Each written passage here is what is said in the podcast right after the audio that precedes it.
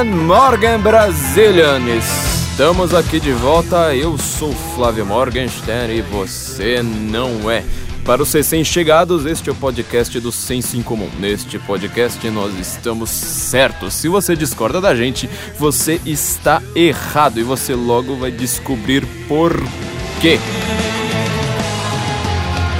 Nós estamos em um momento muito tenso no mundo em que tudo, na verdade, parece se resumir, as grandes questões geopolíticas no mundo parecem se resumir à grande questão do terrorismo. Mas não é só o terrorismo que chama a atenção de todo mundo. A gente já falou bastante aqui a respeito da islamização do Ocidente, ou seja, o Ocidente ele se islamiza não necessariamente por conta do terrorismo, não é só o terrorismo que gera toda essa islamização que a gente está vendo e que ela não é dita, ou seja, cada vez você tem mais leis e mesquitas e toda a, a, cultura islâmica chegando no, no, no mundo, no mundo ocidental, e ela não chega só via terrorismo. Nós sempre estamos aqui neste podcast tentando definir termos, tentando definir o que, que são as coisas que estão acontecendo, que está por trás dos fenômenos das notícias. Não dá para a gente só se fiar por notícias, nós também precisamos ler livros, uh, acompanhar coisas em profundidade, ver o que, que não está escrito nas notícias. Isso não significa que os jornalistas estão escondendo coisas da gente. A gente sempre fala entre a maldade e a burrice, confie sempre na burrice. Confie, porque a burrice ela é universal, a maldade nem tanto. Então, uh, muitas pessoas bem intencionadas, note bem a expressão, bem intencionadas, elas têm boas intenções, elas acabam caindo uh, num papinho meio mongo, acabam defendendo coisas ruins e maldosas uh, simplesmente por falta de leitura, por falta de conhecimento. Então, o que a gente está querendo sempre fazer aqui neste podcast é apresentar este conhecimento para as pessoas entenderem de fato o que está rolando. Vamos uh, aproveitar aqui os temas dos últimos podcasts. Nós falamos sobre nazismo, se o nazismo é de direita ou de esquerda, nós falamos sobre aquecimento global, falamos sobre o Jardim das Aflições, o filme do Olavo de Carvalho, que teve aqui uh, não só a produção da panela produtora, esse estúdio maravilhoso que tanto me aguenta, me tolera, uh, como até a participação aqui do nosso produtor, Felipe Trielli, do Luiz de Marnoto também, cozinheiro aqui da, da casa, todos eles que trabalharam, uh, ajudaram uh, no, no filme, e também da própria voz do filme, aquela voz maravilhosa do Roberto Malê, dá até vergonha de falar depois de tê-lo convidado para o nosso programa. E hoje a gente quer definir uma, uma, uma outra coisinha. V vamos entender o que, que é esse pensamento muçulmano? O que, que gera essa cultura muçulmana? Por que, que os islâmicos eles são do jeito que eles são? Por que, que as culturas islâmicas, os países muçulmanos, eles são desse jeito que são? Tudo isso diz respeito a questões filosóficas, teológicas, eh, sociais, jurídicas, muito maiores do que a gente está acostumado a lidar. Vamos tentar fazer um grande resumão, muito resumido mesmo, a respeito uh, do que, que significa isso. Uma grande questão para o mundo, para você verificar, por exemplo, por que, que o Ocidente ele é de um jeito, por que, que a sociedade islâmica é de outro, por que, que o Oriente é de uma outra forma, por que, que a Rússia é de outra forma. Cada uma dessas sociedades, ela, elas foram construídas sob, sobre pilares diversos. Cada uma delas tem, tem um pilar diverso. Então a primeira pergunta que eu faço para você ver assim, o, a, a, volta que a gente tem que dar, como é que a gente vai chegar aos fundamentos ali, as raízes das coisas. Vou fazer uma pergunta aqui que parece ser bem mongoloide, mas é ela que vai é, determinar quais são os sumos que, que essas sociedades vão, vão surgir. Vou fazer um seguinte experimento físico, né? Já no, no programa de aquecimento global que a gente estava vendo o que estava por trás da questão científica do aquecimento global, a gente estava vendo ali o que estava por trás, o que, que vai definir a ciência. Então aqui vamos também fazer é uma definição desse tipo para a gente definir a base de uma sociedade. Vamos subir. De novo, um experimento físico.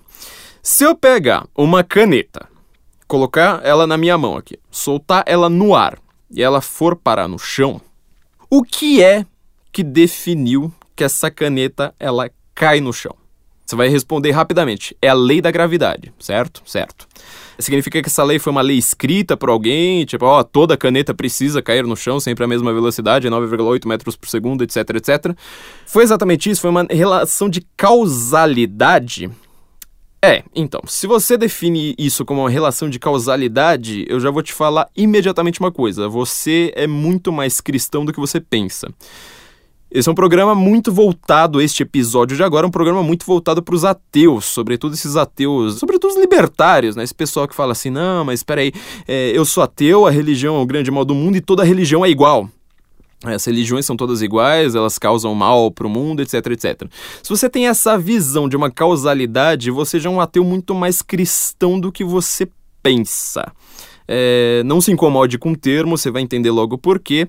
Porque todo ateu, até o Richard Dawkins reconhece isso. Não, não tô brincando, Richard Dawkins, você pode pesquisar, pesquisa em inglês na internet, no, ali no Google você vai ver que ele tem, ele, ele reconhece isso, ele mesmo fala assim, nós vivemos uma sociedade cristã, a sociedade cristã, ela permite o ateísmo. Olha só que coisa curiosa. A sociedade islâmica não.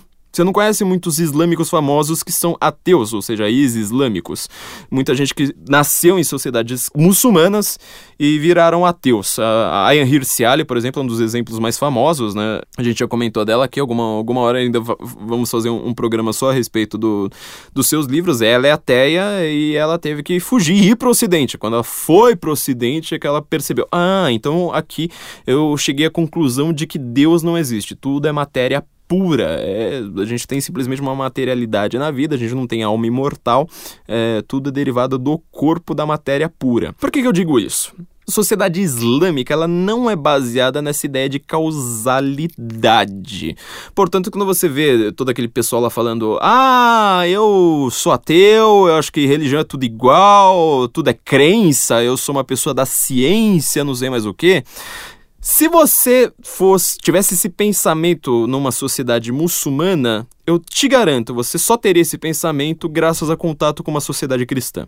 Você não conseguiria ter esse pensamento por si surgindo sozinho dentro de uma sociedade muçulmana. Então a gente precisa entender um pouco melhor como os muçulmanos pensam. Eles têm um pensamento diferente da gente. Apesar, você pode ser ateu quanto você quiser. Eu fui ateu por muito tempo da, da minha vida, mas se você não entende o que, que é, é o simbolismo ali da cruz, o, o símbolo do Natal, o que, que é uma festa religiosa, todas essas coisas, por mais que você não acredite, por mais que você não dê um significado idêntico ao que um cristão dá para elas, você é, ainda é devedor dessa sociedade cristã, pois ela permitiu o seu pensamento. O seu pensamento ele não teria surgido dessa forma se você tivesse nascido numa sociedade muçulmana. O que, que um muçulmano pensa? Como que é essa mentalidade muçulmana, de fato? Alguém já leu o Corão? Ouvi grilos? Ouvi grilos. Eu acho que eu ouvi grilos. Eu sempre acabo ouvindo grilos na hora que eu faço uma pergunta simples nesse, nesse programa. É, eu não li o Corão inteiro, já, já aviso, mas é, vamos, vamos partir só da base ali, né? Gênesis e, e, as, e, e as suras ali do Corão, porque você vai ver que tem uma diferença fundamental que parece ser simplesmente duas formas de contar uma história mitológica que não existiu e que não sei mais o que, mas elas definem como a gente vai pensar como a nossa sociedade vai funcionar. Se um permite ciência, se o outro também permite ciência, como é, na verdade, uma, um, um grande mito moderno.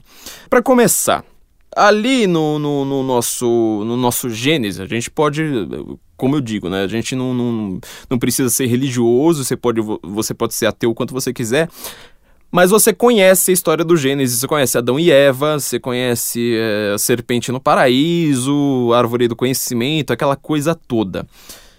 Sociedade muçulmana, ali no, no, no a forma do Corão é uma forma diferente da Bíblia, do, do Antigo Testamento, do Novo Testamento, como você quiser ele não, não tem a mesma forma. Para começar, ele não é uma narrativa. O Antigo Testamento até se duvidar mais do que o novo, eles são várias narrativas. Primeiro lugar, primeira coisa que você deve pensar, a Bíblia, Bíblia que a gente conhece, ela não é um livro, inclusive Bíblia é uma palavra que no grego está no plural, né? Biblium. Como a gente vai colocar no, no latim, é, é singular. Bíblia é plural. Então significa livros sagrados, não significa que é um livro só. Aquilo ali é um compilado escrito provavelmente por mais ou menos 800 anos no, no, no Antigo Testamento, mil anos talvez.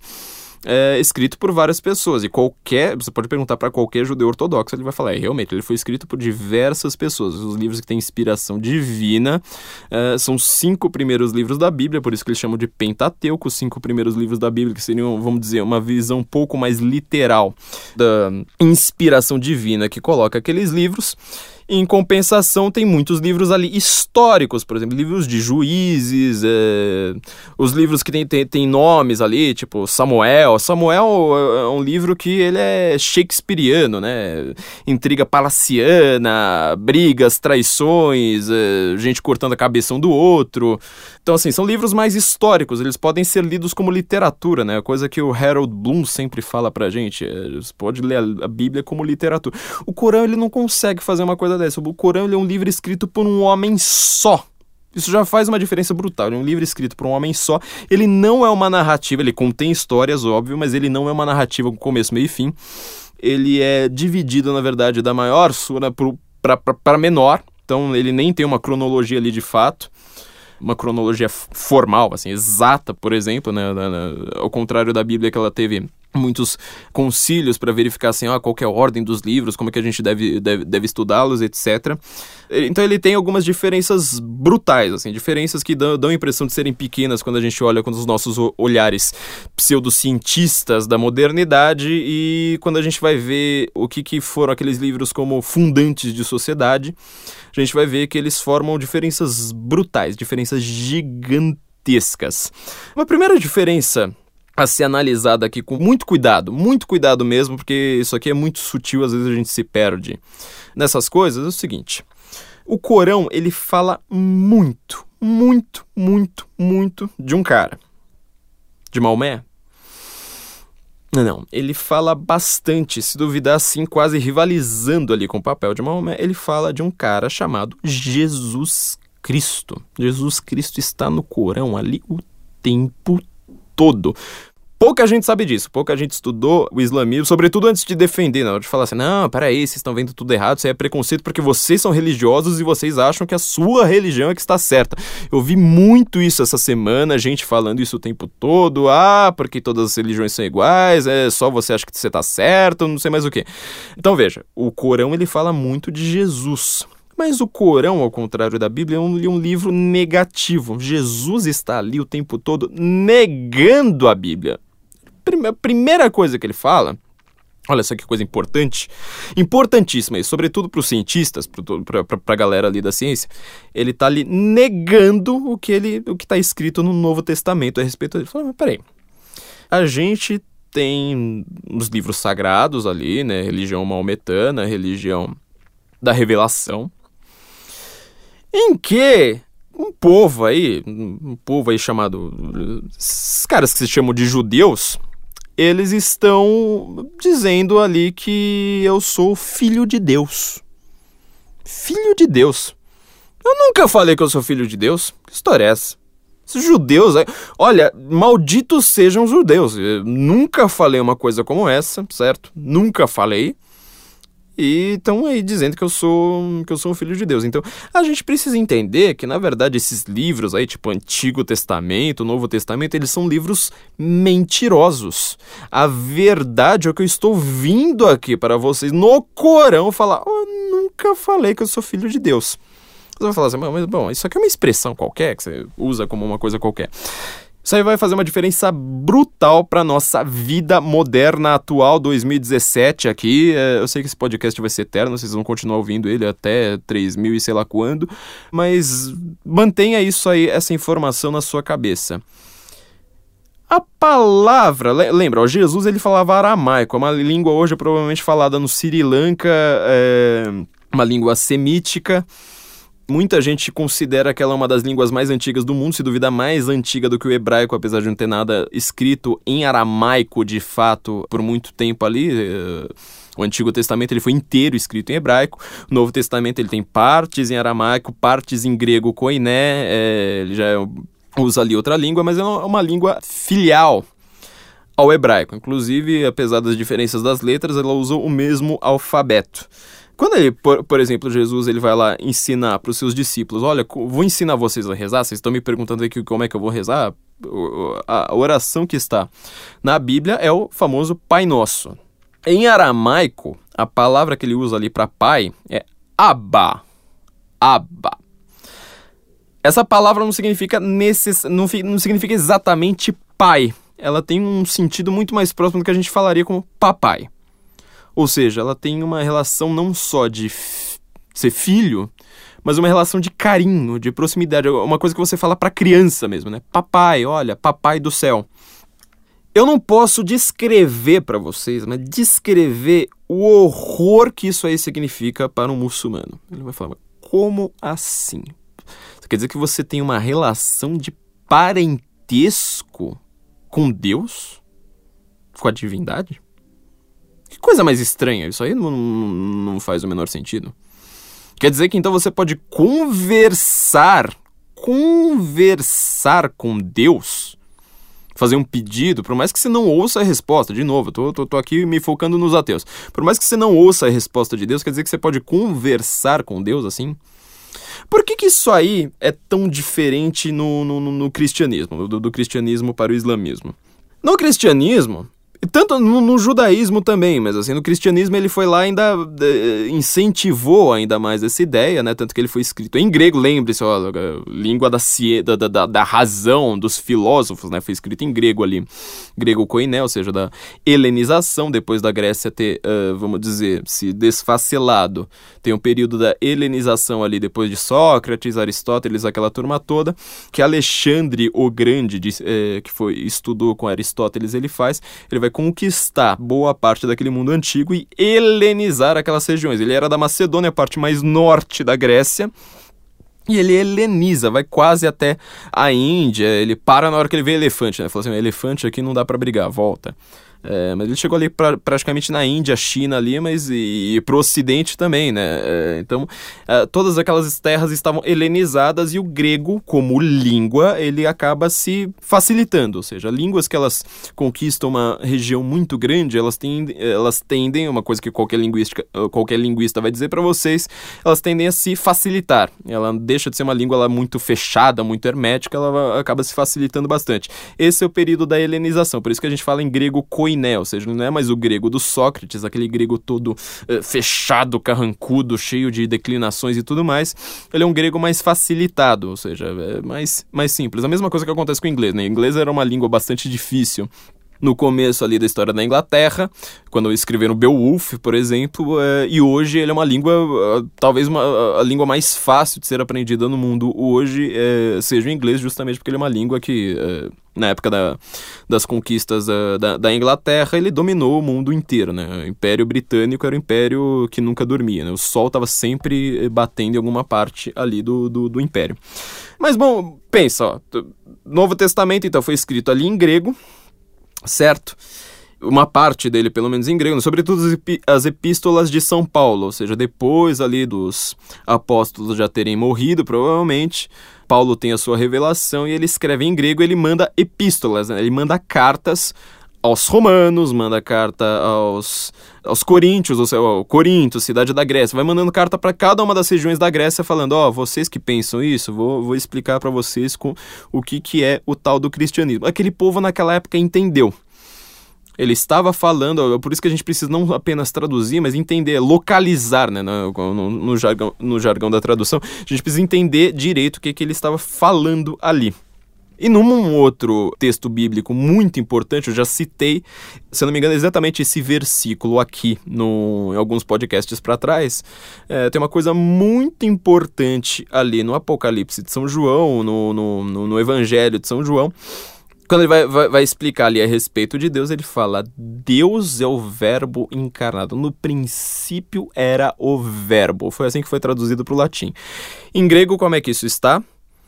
Deus é Theos, é Logos. O que, que é Logos? Essa palavra, se você for no dicionário de grego ali, pegar Logos, provavelmente ela vai ter uma página e meia de tradução. Logos está ali, é uma, uma, uma, uma, palavra que ela forma muitas outras palavras, ela está ali em diálogo, monólogo, lógica. O que, que isso aí faz de diferença na nossa vida? Na, na nossa vida moderna? O que ele está dizendo é falar assim: olha, peraí, Deus é onipresente é onisciente, onipotente. Ao mesmo tempo, ele é logos, ou seja, significa que este mundo que nós estamos vendo ao nosso redor, ele é inteligível. Obviamente que eu estou aqui resumindo um pouco a palavra logos. Principal, a principal questão que você precisa pensar sobre logos é que é a parte da razão que lida mais ou menos com palavras. Por isso que você fala em lógica, por isso que você vai estudar, por exemplo, biologia. Você vai é, estudar a vida de uma maneira colocada em palavras, de uma, colocada em conceitos, é com que você consegue trabalhar. O mundo, então, para o judaico-cristianismo, eu já falei que eu detesto essa expressão, ela é muito falha, mas vamos, vamos colocar ela dessa forma, colocando em contraposição ao mundo islâmico. Né? O mundo judaico-cristão, ele é o mundo de um mundo inteligível, ou seja, no, Deus nos deu a razão, certo? A razão e a gente consegue analisar o mundo, consegue ver o mundo e colocar em palavras. Fala assim: olha, na hora que a gente solta uma caneta, volta ali para o meu, meu, exemplo inicial, na hora que a gente solta uma, uma, caneta, ela caiu no chão.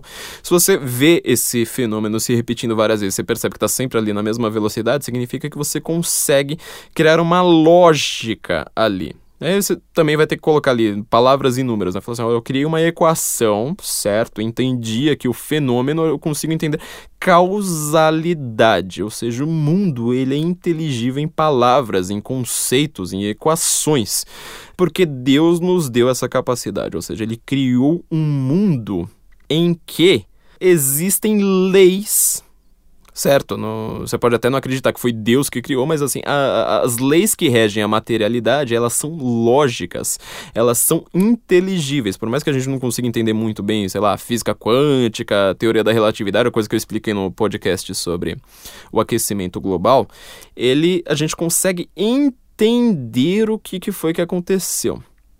No mundo islâmico não é exatamente assim. Nenhuma passagem do Corão está lá dizendo: olha, Allah é lógica.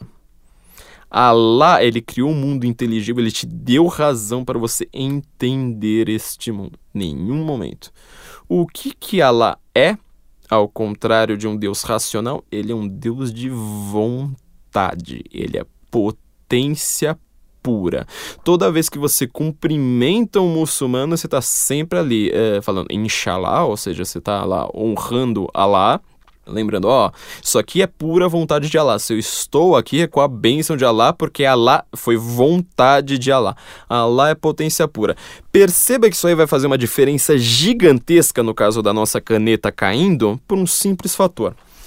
Para o mundo ocidental, esse mundo judaico-cristão, que teve uma influência grega muito grande, né? São Paulo, eu não lembro agora de cabeça, mas ele cita até duas palavras de dois filósofos gregos, ou seja, o Novo Testamento ele é um, li um livro que ele dialoga com a filosofia. É, São Paulo, você vê nitidamente e, no, no, nas epístolas de São Paulo que ele conhece ali epicurismo, uh, estoicismo, todas aquelas filosofias do mundo helenizado. Já conhecia Platão, conhecia conhecia Aristóteles, conhecia tudo isso. Mundo islâmico não. O mundo islâmico não. No caso da nossa caneta, vai fazer uma diferença muito brutal. Ou seja, para o mundo judaico-cristão, você tem uma criação do mundo, criação cósmica, etc., completamente inteligível. Ou seja, Deus, é por isso que a gente fala que ele é o autor da. A gente até usa lei, né? A, palavra lei para falar lei da física. Olha só, né? Se você acredita em lei da física, como eu falei, você já está sendo mais cristão do que você do, do que você está tá, tá concebendo. É, a gente usa uma palavra jurídica, certo? Para explicar um fenômeno físico. Se você está falando ali que a lei da física funciona, significa que você teve. Se você acha que você acha que esse mundo é inteligível, você acha que você tem razão, certo? E que você acha que a sua razão ela é capaz de inteligir o mundo e perceber aquela lei, calcular uma lei, decifrar aquela lei, colocar aquela lei em palavras, equações, etc. Para o mundo islâmico, tô aqui de novo fazendo um reducionismo muito grande, né? não é 100% dessa forma, mas para o mundo islâmico ele vai falar assim: a caneta cai no chão por vontade de Allah. Allah, como onipotente, ele pode tudo. Se ele quiser que alguma vez você solte essa caneta no chão ela não caia, significa que ela não vai cair. Porque o mundo islâmico, ele não é o Allah, ele não é o criador da lei, certo? Ele não é o autor da lei que faz uma caneta cair no chão. Ele não é o autor dessa lei, ele não criou essa lei, tipo, ó, a caneta cai no chão. O que ele é, ao contrário do mundo judaico-cristão, é que ele é um Deus que ele quer que esta caneta caia no chão. Dá a impressão que é uma, uma, uma, uma, distinção bem boba, né? Não é. Vocês vão ver como é que. Para você entender o mundo moderno, você precisa ter essa noção. Isso aí vai causar uma diferença muito grande uh, em diversas coisas que a gente vai analisar nesse episódio de hoje. Mas uma diferença muito grande, ó, lembra lá do, do, do, jardim, lá, Adão e Eva, eu já comentei isso em palestras, já comentei isso, acho que já citei inclusive isso nesse podcast, em algum episódio ali para trás. Você tem ali uh, Gênesis 2, ou seja, não é, não é, muito longe na Bíblia, não. Você, você lê isso aí rapidinho, em questão de 10 minutos, você provavelmente já passou dessa passagem. Gênesis 2, certo? Deus criou o mundo, esse mundo que é inteligível, esse mundo que é logos, ou seja, uma, além de ter uma, uma familiaridade, ou seja, Deus ele cria, uh, tem, tem os homens como filhos, filhos de Deus.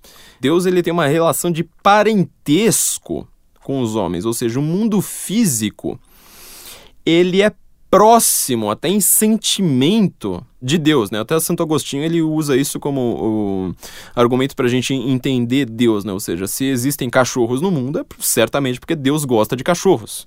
É, este mundo ele é uma criação divina, né? Bem ao contrário do mundo islâmico que ali é, a gente vai, vai, vai enfrentar outros problemas. Mas ali em Gênesis 2, o mundo está criado, certo? É, note que o princípio, o princípio científico, ao contrário do que se pensa, ele está exatamente ali no, no comecinho de Gênesis, ou seja, Deus cria a luz, então ele vê que ela é boa. Ah, então ela é boa. Quer dizer, você primeiro você tem o experimento, você primeiro tem a visualização, você primeiro tem a análise, você, você cria alguma coisa, fala assim, peraí, será que isso aqui é bom? Ele cria, aí ele vê a luz, ele fala, ah, então ele chega à conclusão de que ela é boa. Isso aqui não tá no, não tá no, no, no Corão, certo? Não tá, gente. É, é, é bem diferente. Então ele, ele criou esse mundo, ele viu que aquilo ali é bom. Ah, e um outro detalhe, né? Eu já comentei também aqui para trás, em, em, em, algum episódio, que, se eu não me engano, até foi um episódio sobre nazismo, que a criação do, do, do, mundo ali em Gênesis 1, Gênesis 1, estou falando de Gênesis 1 especificamente, neste capítulo, ela é uma criação mental, ou seja, para quem acredita que aquilo ali é uma descrição do, do mundo físico, você vai ter, ter alguns problemas. Aquilo ali é uma, uma. Vamos tentar colocar assim, é mais ou menos como se fosse o mundo das ideias platônicas, ou seja, primeiro não tem nada, então Deus começa a conceber na sua cabeça. Quais são as três primeiras palavras da Bíblia? É, são as... Dá para fazer um livro só sobre isso. Aliás, existem livros só sobre essas três primeiras palavras. É uma coisa impressionante o, o conhecimento que você consegue extrair disso aí. É Bereshit bara Elohim, ou seja, no princípio, B, Reshit, né? B, letra Beth, significa só o equivalente à nossa preposição em, né? Tipo, é, ali.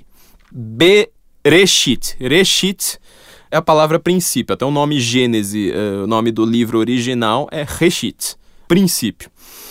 Reshit, lembra que hebraico ele só escreve as consoantes, ele não escreve as vogais. Então você pode você tem que adivinhar as vogais ali pelo contexto, por isso que tem tanto erro de tradução na Bíblia também. Reshit significa princípio, mas olha só, a, a palavra reshit, né? Tá, tá, tá, ali só escrito o R, não, não que seja um R de fato, é uma, uma outra letra, mas ali seria o equivalente a você falar R-S-H-T. Esse R-S-H você poderia também preencher ele de outra forma. Você poderia, em vez de falar reshit, você pode colocar ali rosh. A palavra rosh significa cabeça. Então, além de ser no princípio, ou seja, no começo dos tempos, além de ser a força criadora, ou seja, o princípio, assim como, sei lá, eu sou um homem de princípios, eu tenho isso aqui como princípio, aquilo, aquilo ali é, é o princípio da realidade, é o que tem força na realidade. Né? O Nietzsche, por sinal, né, ele tem uh, muitas análises a respeito dessa, dessa ideia de, de, de princípio, apesar dele estar tá usando a palavra em grego, né, arché, uma palavra que está tá em monarquia, anarquia, né, princípio, arché, assim como também está tá apontando ali para trás, né? Tá ali em, em, arqueologia, em arquivo, coisa uh, antiga, já ma marcada ali o seu caráter de passado.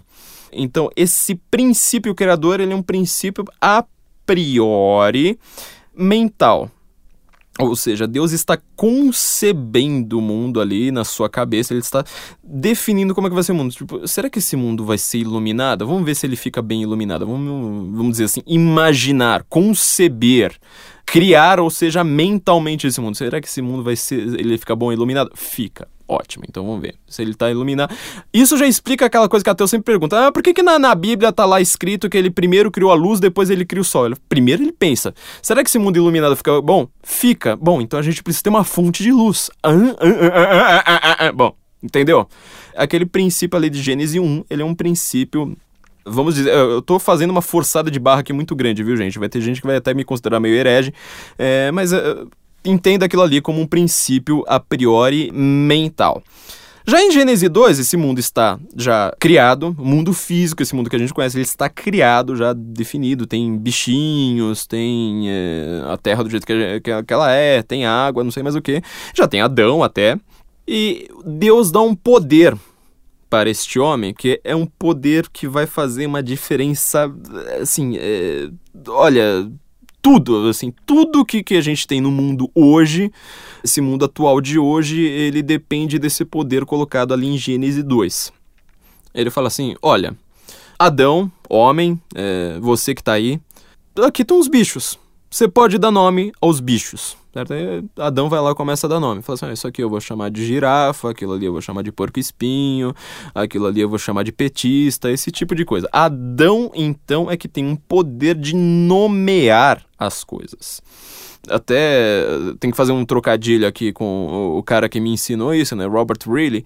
Tem um livro chamado The Closing of the Muslim Minds. Assim, mesmo que você não fale inglês, pelo amor de Deus, compre esse livro e se mate para conseguir entender, porque esse livro é, olha, tá no top 10 dos livros dessa década, é um livro impressionante pra gente entender. Eu tô basicamente fazendo um resumo aqui do livro. Quando ele comenta isso, ele, ele usa um trocadilho, né? ele fala assim: "The power to name is the power to know", ou seja, o poder de nomear, o poder de conhecer.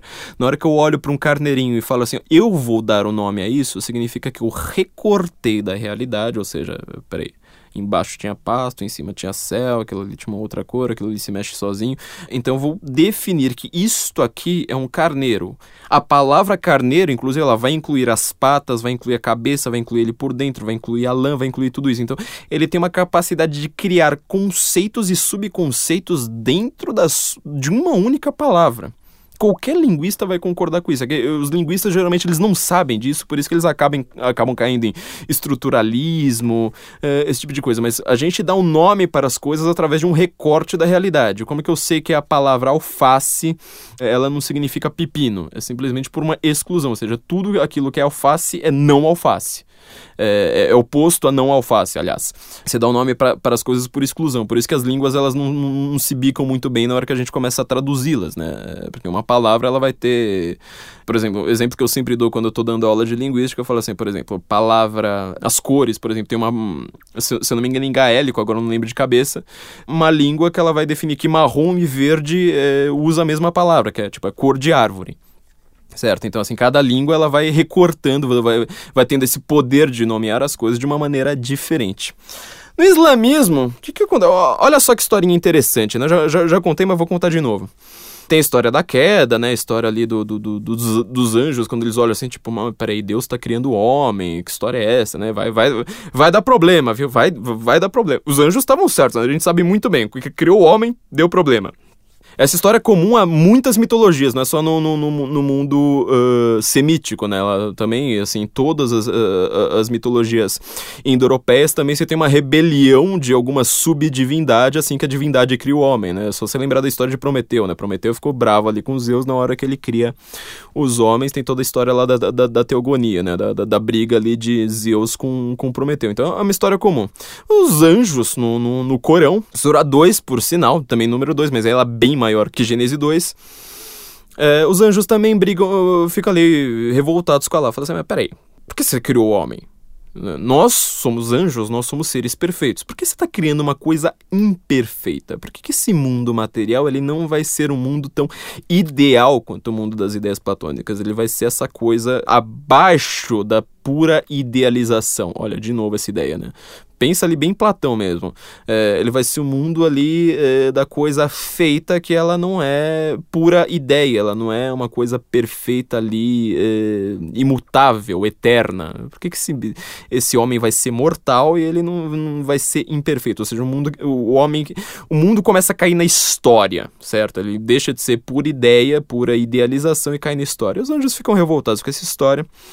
A lá vira para eles e fala assim: Bom, vocês que são muito sabichões, vou fazer o seguinte. Olha para aqueles bichos ali no canto. Qual o nome deles? Ah, qual, qual, qual que é o nome deles? Me fala aí.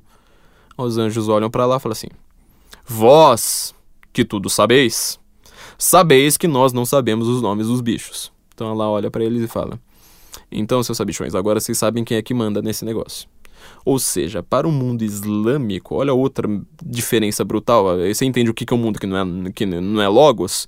Eu falo assim, você está vendo? Então, agora você sabe quem é que manda nesse negócio. O mundo, ele não é inteligível por si. O mundo, ele depende da minha vontade eu nomeio as coisas.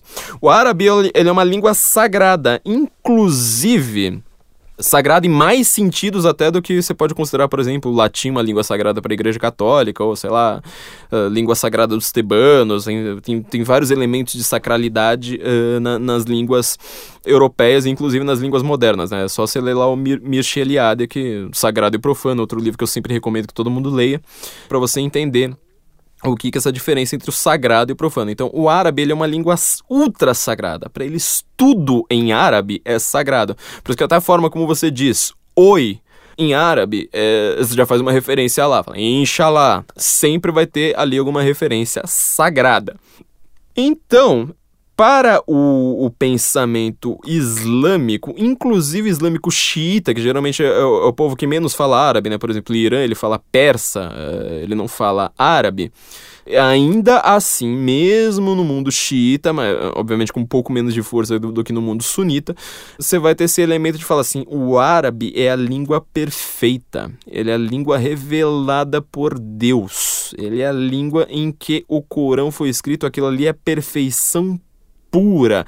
Não há um único erro em árabe. A gente precisa pensar no mundo em árabe. Se você está pensando no mundo em outra língua, você está vendo o mundo ali descaracterizado, porque você não está pensando no mundo em sua sacralidade. Você tá, tá conseguindo reunir as informações aí na sua cabeça? Olha só que coisa complicada. Vamos colocar aqui uma pequena estatística para os nossos amigos cientistas gostarem. No ano passado, 2016, mais livros foram traduzidos para o espanhol, língua mais falada do mundo. Mais livros foram traduzidos para o espanhol em 2016 do que foram traduzidos para o árabe em mil anos. Mil anos. Você entendeu o que é uma diferença de uma sociedade que tem uma ideia de que o mundo é inteligível para uma sociedade em que o mundo não é inteligível, que o mundo é vontade pura de Allah? Você acha que qual dessas duas sociedades vai criar essa coisa que você chama de ciência? Vai criar esse mundo secular que você pensa, ou seja, secularização. Não, tudo depende da secularização. Basta ser secular, acabou. Bom, se você pensa isso, você precisa ser de uma sociedade cristã. Você precisa ser de uma sociedade judaico-cristã. É só você pensar. Israel, aquele país minúsculo, mais ou menos do tamanho do Rio de Janeiro, um pouquinho maior talvez, quantos prêmios Nobel eles têm? Já o mundo árabe, essa coisa gigantesca ali, sabe, que tem praticamente 1, entre 1,6 bilhões e 1,9 bilhões, ninguém consegue ter um senso muito correto ali de quantos islâmicos tem no mundo. Quantos muçulmanos ganham o prêmio Nobel? Palestina ali, que consegue ser maior do que Israel. Quantos prêmios Nobel surgiram dali? Você já está entendendo o que, que isso aí vai, vai, vai, ter de relevância para o mundo moderno? Isso é uma coisa brutal, gente. É, é, é, óbvio, são narrativas míticas, a gente tem, tem uma tendência a, a, a ler cada palavra tá traduzida como se ela significasse a mesma coisa pra gente. É o caso que eu, eu dei do exemplo né, de Gênesis, Reshit, né? É, como se fosse é, a mesma coisa que ele escrever no começo. Não, começo é uma palavra que não tem o mesmo sentido, princípio mesmo, é uma palavra que não tem os mesmos sentidos de reshit. Mesmo Gênesis não tem o mesmo sentido de, de. Então isso já, já faz uma diferença brutal. Eu tô, tô aqui ainda em, em Gênesis 2, certo? Então já pensa uma coisa, para o mundo, a informação que você precisa guardar neste presente momento. O mundo para o judaico-cristão ele não só é inteligível como a, e a capacidade que Deus dá para o homem é de inteligir, é de transformar as coisas em palavras, de até nomear as coisas por si, cria a sua língua. Você vai ser um homem que vai criar a sua não só a capacidade de nomear, mas a capacidade de inteligir a capacidade de determinar as coisas. Ou seja, você consegue determinar o que é cadeira, o que é mesa. Isso é uma capacidade sua, você que invente. Você é livre para se vire, meu amigo. Você consegue criar coisas, criar tecnologias avançadíssimas com o passar do tempo com isso. Para o mundo islâmico, não para o mundo islâmico é uma coisa completamente diferente, até meio, meio não, é até uma coisa blasfemosa você pensar que você pode sair criando línguas, que você fala assim, não, o árabe ele pode mudar, virar outra língua. Não, o árabe é uma língua muito mais estanque por conta disso. É, o mundo árabe como um mundo extremamente sagrado, ele prefere continuar lendo o Corão, ele não vai querer ler tantas outras coisas quanto espanhóis, e olha que Espanha teve Inquisição e tudo mais, essa coisa que a gente sempre fica, ah, Inquisição espanhola, não sei mais o que, né? a gente esquece que a Inquisição espanhola estava, por exemplo, a, a, heresia que ela mais seguiu, esqueci de falar isso no podcast sobre nazismo, né? Na verdade não é que eu esqueci, tava, tava nas minhas anotações, mas eu tava com o tempo já estourado. Foram os cátaros, o que são os cátaros? O que é cátaros em grego? São os puros, já entendeu o que, esses caras pensavam na época, né? O que, que os cátaros pensavam, o que os nazistas pensavam não é muito diferente. Inclusive, os nazistas se inspiraram claramente, declaradamente nos cátaros. Somos contra a Igreja Católica, nós temos sangue puro.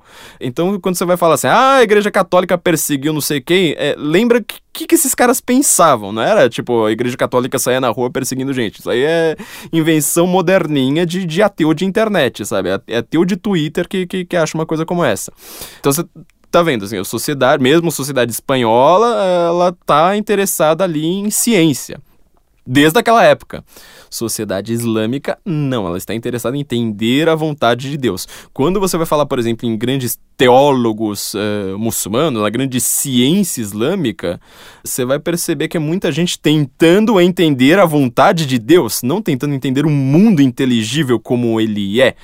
Ah, mas então o mundo islâmico não teve ciência, ele não teve lá toda aquela helenização. Primeiro lugar, teve, óbvio, o mundo islâmico, só você lembrar de Avicena, por exemplo, né? um filósofo que ele trocou figurinhas ali com São Tomás de Aquino, teve que entender Aristóteles por contato com o mundo cristão. Lembra que o mundo cristão é anterior ao mundo islâmico, enquanto Maomé supostamente ainda estava vivo, ele brigou claramente com os, mus com, com os cristãos. Então houve já aquela troca já desde os princípios do, do islamismo. Mas é, essa questão de você ter, por exemplo, uma filosofia islâmica, isso aí acontece por contato com uma coisa externa ao islamismo, certo? Externa. Isso não é interno ao islamismo. Em compensação, hora que eu falei ali sobre uh, as epístolas de Paulo, ele tá ali conversando com o filósofo. É literalmente uma conversa. Fala assim: olha, essa aqui é a minha cartinha que eu falo para vocês que estão aqui que acreditam em epicurismo. Ah, vocês já são uma sociedade mais estoica? Ah, então vou mandar uma outra cartinha aqui com outros valores. Pega qualquer epístola de Paulo, você vai ver que ela tem, tem estrutura do silogismo, ou seja, ah, mas espera aí, existia pecado no mundo.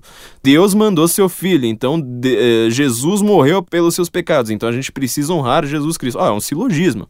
É sempre nesse formato, ele está dialogando ali com o próprio mundo da ratio, uh, do logos. Ele está ali falando, olha, esse pessoal que manja de filosofia, com esse pessoal você não brinca em serviço, você não fala de qualquer forma, você não simplesmente fala ao contrário do que pensam uh, os ateus modernos, eles não, eles não simplesmente falam assim, ah, isso aqui é a vontade de Deus, acabou. O islâmico sim. O islâmico não tem a menor dúvida de que ele fala, ó, eu tô tentando entender a vontade de Deus. Se eu descobrir a gravidade, tudo bem, eles não descobriram, não descobriram lá qual era o princípio da gravidade, mas eles tiveram uma, a sua ciência. Eles tiveram isso porque eles estavam tentando entender, olha, vamos pesquisar no mundo pra gente entender qual é a vontade de Deus, certo? Mantenha isso aqui na sua cabeça. Vamos ao segundo ponto lá quando. Vamos andar um pouquinho aqui em Gênesis, né? No, no, no cristianismo, no judaico-cristianismo, né? colocando dessa forma, Adão comete ali seu, seu pecado aquela coisa ali do, do, do, pecado original, né? Cobrinha lá, maçã e tudo mais. Isso aí é uma história mítica, óbvio, você não precisa falar assim, olha, tinha realmente o Jardim do Éden, tinha serpente, etc. Você pode pensar nisso como um arquétipo, sabe? Aquela coisa bem junguiana. Você pode pensar nisso como um arquétipo, vamos, vamos colocar dessa forma assim para ficar mais palatável. Só que isso aí significa a queda do homem, ou seja, por que que o mundo, ele antes, ele era pura sacralidade, ele vira um mundo que ele também não tem mais sacralidade. Ele tem tanto sagrado quanto profano. Nessa história, então, tem pecado original, ou seja, um, a origem da relação de Deus com o homem era sagrada, só que a partir do momento. Vamos lembrar do, do último episódio também, né? O Jardim das Aflições. Por que, que o Olavo deu esse nome, né? Ele cita vários jardins uh, nesse livro, e um dos que ele cita fala assim: olha, justamente qual é a, a proposta da serpente, né, Hanahash, para Adão. Ela fala assim: olha, você vou te apresentar o conhecimento do bem e do mal. Ou seja, você vai viver no mundo que é puro conhecimento. Você não precisa mais viver na realidade. Você vai viver no mundo dos livros. Você vai. É exatamente a tentação a qual a gente precisa resistir no mundo moderno de você pensar simplesmente por ideias. Não, pense em feminismo, não pensa mais em, sei lá, na hora que um pobre mata uma, uma mata uma menina, você não precisa mais pensar em, olha, olhar para a realidade e ver quem é que deve ser punido. Não, você pensa ali em, em pura abstração. Tipo, ah, isso aqui é feminismo ou é socialismo? Qual que a gente vai defender agora? Esse é o mundo da pura abstração, só que ele não é mais o mundo real. A proposta da serpente era justamente você vai sair do jardim da realidade, ou seja, daquilo ali que Deus primeiro concebeu e depois criou, e você vai viver no mundo de, de pensamento puro. Certo? Então tem o pecado original. No islamismo não tem. No Corão não tem nenhuma ideia de pecado original. Isso daí gera um outro pequeno problema. Sabe por que, que não tem pecado original? Porque o, o homem, no Corão, ele não tem uma relação direta com Deus. O homem não é filho de Deus. Deus é, é, o Alá é completamente ininteligível para o homem, é uma outra é potência pura. Ele quer que a caneta caia no chão, ele não definiu que isso aí. Tudo bem, pode ser que ele sempre faça a caneta ou quase sempre faça a caneta cair no chão, sempre na mesma velocidade. Então a gente cria aqui uma ciência para perceber, a vontade de Deus é mais ou menos ali 9,8 metros por segundo. Mas isso aqui é, é pura vontade, certo? Não é mais uma, uma, uma, uma relação filial. Não tinha um pecado original para você quebrar a relação de, de, do homem com Deus, porque ele simplesmente ele não tinha essa relação a princípio. Deus era simplesmente vontade pura, não é logos. Mais uma outra coisa para a gente pensar, é, tem, tem um conto até do Dostoiévski, que inclusive o próprio Roberto Malê, falando do último episódio, ele tem um audiobook, tem uma, uma, uma leitura com aquela voz maravilhosa dele a respeito desse conto. Agora, agora, agora esqueci mas o, o nome dele, mas ele está reunido ali nos contos do Dostoiévski, ele que ele concebe justamente um mundo sem pecado original. Aí você fala assim, ah, é simplesmente um mundo que a gente pode sair trepando à vontade. Não, não é. Você vai ver o que é o um mundo sem aquilo, que é uma degradação pura. O que, que ele encosta vira degradação, etc, etc. Mas eh, isso aí você vai ler lá no Dostoiévski, isso aí é interessantíssimo, assim, uma coisa é, chocante, assim, um livro para você chorar. Você termina, assim, de ler o conto, na verdade, é chorando, assim, uma coisa fortíssima, belíssima também não tem pecado original. Significa uma outra coisa, você não teve o pecado maior. Significa que você não tem uma hierarquia de pecados, ou seja, ah, o pecado maior foi ali cometido por Adão, desse pecado que vem o segundo pecado, que aí vem o terceiro, etc. Para o islamismo tem o pecado número 1, 2, 3, 4. É tudo a mesma coisa. Tudo a mesma coisa. Isso significa o seguinte: se na sociedade judaico-cristã você tem uma gradação, por exemplo, olha, roubar é errado, matar é bem pior. Pro islamismo é tudo pecado absoluto. Você tá sempre ali no nível maior de pecado. Você tá entendendo agora porque eles usam burca. Tá, tá, tá dando pra entender, né? O tipo de sociedade você vai ter. Ah, tipo, robô, corta a mão. Dá a impressão que é simplesmente uma, uma, uma historinha mítica ali, né? Ah, mitologia é pura é, história em quadrinhos daquela época. Não, meu filho, isso aí funda a sociedade de uma maneira. É o que funda, na verdade. Isso aí é que vai, vai, gerar uma diferença. Então, o homem ele não tem pecado original. E agora você pensa assim, ó, se o mundo para o ocidental ele é inteligível, o mundo para o, o, o, islâmico ele é pura vontade, vamos agora uma outra diferença que o Mircea Eliade faz, faz a respeito das religiões, que é tipo, o que, que é a parte sagrada, então, que a gente fica? Ou seja, a gente está no mundo de pecado, certo? A gente está no mundo imperfeito, Pro ocidente, pro, pro judaico-cristianismo, você teve a revelação. Aquela história do Sinai, é, história muito bonita, assim, né? muito forte também, é, de como a lei foi revelada, falando assim, ó, se vocês seguirem esses mandamentos, vocês vão ter uma vida feliz, isso aqui vai gerar, vai, vai dar felicidade para toda a sociedade, vocês vão viver em harmonia conforme vocês aspirem a conseguir seguir essas leis. Pro islamismo, como, como eu disse, né, as leis não são, tipo, ó, tudo elencadinho, assim, tudo com uma ordem, com lógica, falando, ó, matar é pior que roubar, etc. Não, aquilo ali é, é, é puro controle controle. Aí você já começa a entender um pouquinho mais porque que esquerda ama muçulmanos, né? Também que foi tema de um outro episódio nosso. Ou seja, Wagner Clemente Souto, amigo meu, ele tem uma frase maravilhosa a, a, a respeito disso, né? A direita fala sobre autoridade, a esquerda fala sobre controle. Uma diz respeito à autoridade, ou seja, de princípio de novo, a outra fala sobre controlar as coisas. O islamismo ele também ele parece muito com isso. Ele, ele, ele não tem autoridade, ele tem controle, ele quer controlar simplesmente tudo. Mais uma coisa aqui pra gente pensar, então, voltando ali ao, ao Mir Sheliade, né, definindo o sagrado e profano, então, pro judaico-cristianismo você teve a revelação. A revelação para Maomé ela funciona de uma maneira diferente. Como eu disse, ela é negativa, ou seja, não, Jesus não disse nada disso. Malditos judeus que destruíram todo o meu livro. Olha, eu tentei falar para eles, eles inventaram essa história maluca aí de que eu tenho filho, não tenho nada de filho, não. Então é completamente, é completamente diferente. O mundo para o islâmico ele é inteiramente revelado. Inteiramente, ou seja, tudo o que o muçulmano vê é o que é revelado. Aquilo que seja inteligível para o homem, ou seja, aquilo que é logos, aquela, aquela história que eu falei do carneirinho, ou seja, será Será que é, a gente pode chamar uma coisa sem ter uma revelação, você ter um agente externo, divino, dizendo pra gente, ó, oh, o nome disso é tal coisa? Não, não pode. Pro, pro islamismo não pode. Pro islamismo isso aí é uma coisa bastante pecaminosa. Não contente com isso, ó. Mir Sheliad, ele, no, no, começo lá do seu livro Sagrado e Profano, ele vai definir duas coisas. É, são os dois primeiros capítulos do livro, salvo engano toda religiosidade, né, toda religião do, do, do homem, ela tem um espaço sagrado. Ó, isso aqui, isso aqui vai explicar, vou explicar numa tacada só para vocês quase todos os problemas geopolíticos do mundo hoje só com essa frase, só com essa definição. Espaço sagrado é o seguinte: tem uma, sei lá, um lugar onde teve a revelação, ou lugar, princípio fundante da sociedade, né? Falei até sobre a Eneida, né, em algum episódio aí passado, sobre a história lá de Rômulo e Rêmulo, né? Ou seja, aquele momento ali da, da, da loba, aquilo ali é o fundante de Roma, a história fundante de Roma, aquilo ali é sacralidade pura. Dali pra frente a gente não sabe o que é que vai, o que é que vai ter, né? Por que que Roma, e Roma também é uma coisa importante pra gente entender a diferença entre islamismo eh, e cristianismo, a cidade mais importante eh, politicamente, vamos dizer, pa, para os dois, né? Porque foi inimiga dos dois e os dois estão tentando conquistá-la, na verdade.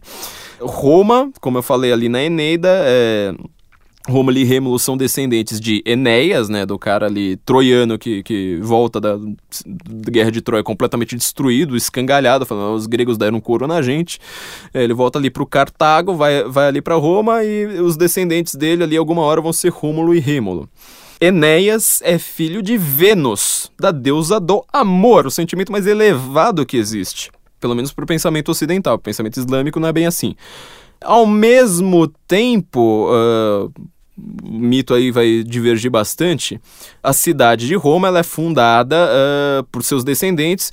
Um deles é descendente da deusa do amor, certo? Só que eles são os dois gêmeos lá, Rômulo e Rêmulo, são uh, Rômulo e Rêmulo, eles são cuidados por uma loba. Lupa é uma palavra em latim que faz uma referência como faz mais ou menos em português até hoje a puta. Ou seja, ao invés da gente simplesmente falar que os dois. Roma foi fundada por dois filhos da puta, a gente precisa pensar que são dois. Ó, tem a puta de um lado e a deusa do amor de outro. Ou seja, Roma, por que, que é uma cidade tão é, chocante para o cristianismo e para o islamismo? porque ela tem o mais elevado misturado com a coisa mais baixa de todas e justamente naquilo ali que dá a vida, na atividade sexual e que vai definir toda a moral de uma sociedade. Certo? Então, Roma até hoje, desde Rômulo e Rêmulo até Berlusconi, ela tem as coisas mais elevadas até as coisas mais baixas. Olha só que cidade curiosa é Roma. Ela tem em seu princípio fundante o sagrado e o profano. Mas voltando ali, uh, Almir Cheliade, as, as, religiões, elas então, elas têm o, o, seu princípio de sacralidade, ou seja, o lugar sagrado. É Jerusalém, é Meca, escolha a cidade sagrada dos budistas, a Índia para os hindus. Você não consegue ser hindu de fato fora da Índia, você precisa estar na Índia. Todas as religiões vão ter isso. Então ela tem um espaço sagrado. O que, que há além desse espaço? No texto que eu escrevi no Senso em Comum, já faz acho que mais de um ano, é, o islamismo é religião da paz, eu estou explicando justamente isso. Eu, dei como princípio de comparação os nórdicos, né? Tem lá Midgard, né? O lugar lá do, do, É a terra, na verdade. E Asgard, que é o lugar sagrado, ou seja, uma espécie de paraíso, vamos dizer assim, né? O equivalente ao paraíso uh, dos nórdicos ela é murada, tem a história lá da construção do muro, lá, é uma história maravilhosa também, muito bonita. É, eles constroem um muro, porque eles falam assim: aqui dentro tem uh, o princípio revelado, ou seja, nós sabemos o que tem aqui. Isso aqui é, foi revelado pra gente. Aqui dentro o mundo é ordenado, aqui tem lei, tem uma lei divina que, mesmo que os homens não consigam cumprir, os deuses vão conseguir cumprir com a nossa alma. Existe certo e errado, existe julgamento aqui dentro. Aqui a lei funciona fora desse espaço não significa necessariamente. Oh, entenda isso aqui, isso aqui para a geopolítica atual é muito importante. Fora desse espaço não significa que é todo mundo inimigo, não significa que é todo mundo desgraçado, não significa que é, a barbárie reine no sentido que a gente dá, dá para essa palavra. Significa que a gente não sabe o que acontece. Ali para fora é o caos. Atena também, Monte Olimpo, eles pensavam exatamente isso fora da cidade, ali reina o caos, ou seja, pode acontecer coisa boa como pode acontecer coisa ruim. Quem usou bastante essa, essa mitologia nórdica foi o Game of Thrones ali do, do Sr. George Martin. Ou seja, por que que você, por que que o The Winter is coming? Qual que é o problema do, do inverno está chegando? A gente está vendo ali que, que, o inverno vai envolver os White Walkers. O que, que acontece? Dentro da cidade morada ali, dentro de Westeros, tudo ali, por mais que sejam leis horríveis, por mais que sejam leis tirânicas, aquilo ali é ordenado a gente sabe o que vai acontecer ali. O único problema é que tá todos os homens brigando ali nos sete reinos, brigando ali por questões políticas, por picuinhas, por poder transitório que eles não vão ter para sempre, por questões de só menos importância, enquanto que o verdadeiro problema está além da muralha. The winter is coming e o caos está vindo. Tem forças fora desse princípio ordenado que a gente desconhece, a gente não controla. Não significa que sejam todos ruins. Quando eles foram lá para fora das muralhas, o pessoal da Patrulha da Norte lá no Game of Thrones, eles conheceram os povos livres, os povos que eles. É, os hippies do norte ali, que viviam em anarquia. Tinha gente muito boa, eles fizeram contatos com essas pessoas, uma espécie de evangelização. Falaram assim: olha, vocês também podem, apesar de serem anarquistas, viverem sob as nossas leis, viverem com ordem, viverem ali sob os nossos princípios em comum contra os White Walkers, né? Contra as forças do caos, da, contra a violência pura, contra aquilo ali que a gente não conhece, que é pura potência.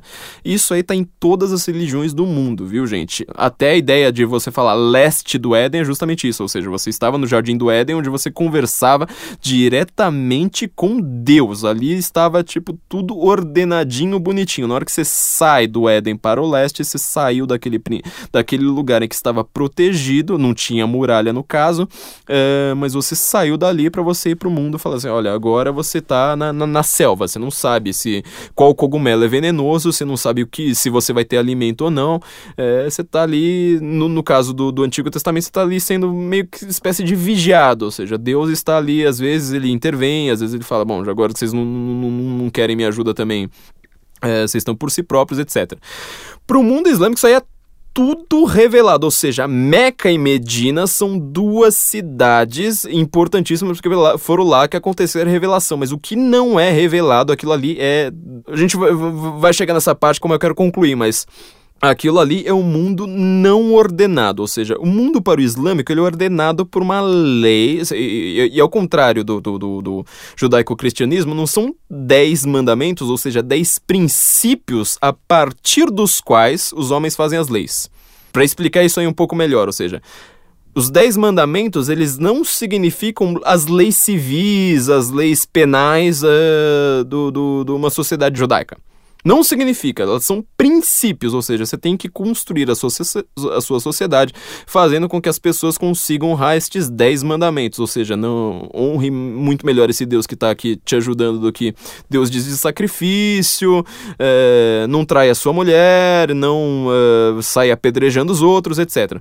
Só que as leis, como os judeus eles vão é, construindo ao longo da história, elas têm aquilo ali como princípio, ou seja, toda hora algum ateu de internet vai lá e fala assim: Ah, mas no Deuteronômio na Bíblia pode ter escravo. Ah, mas no Levítico eles apedrejam não sei quem são leis dos homens.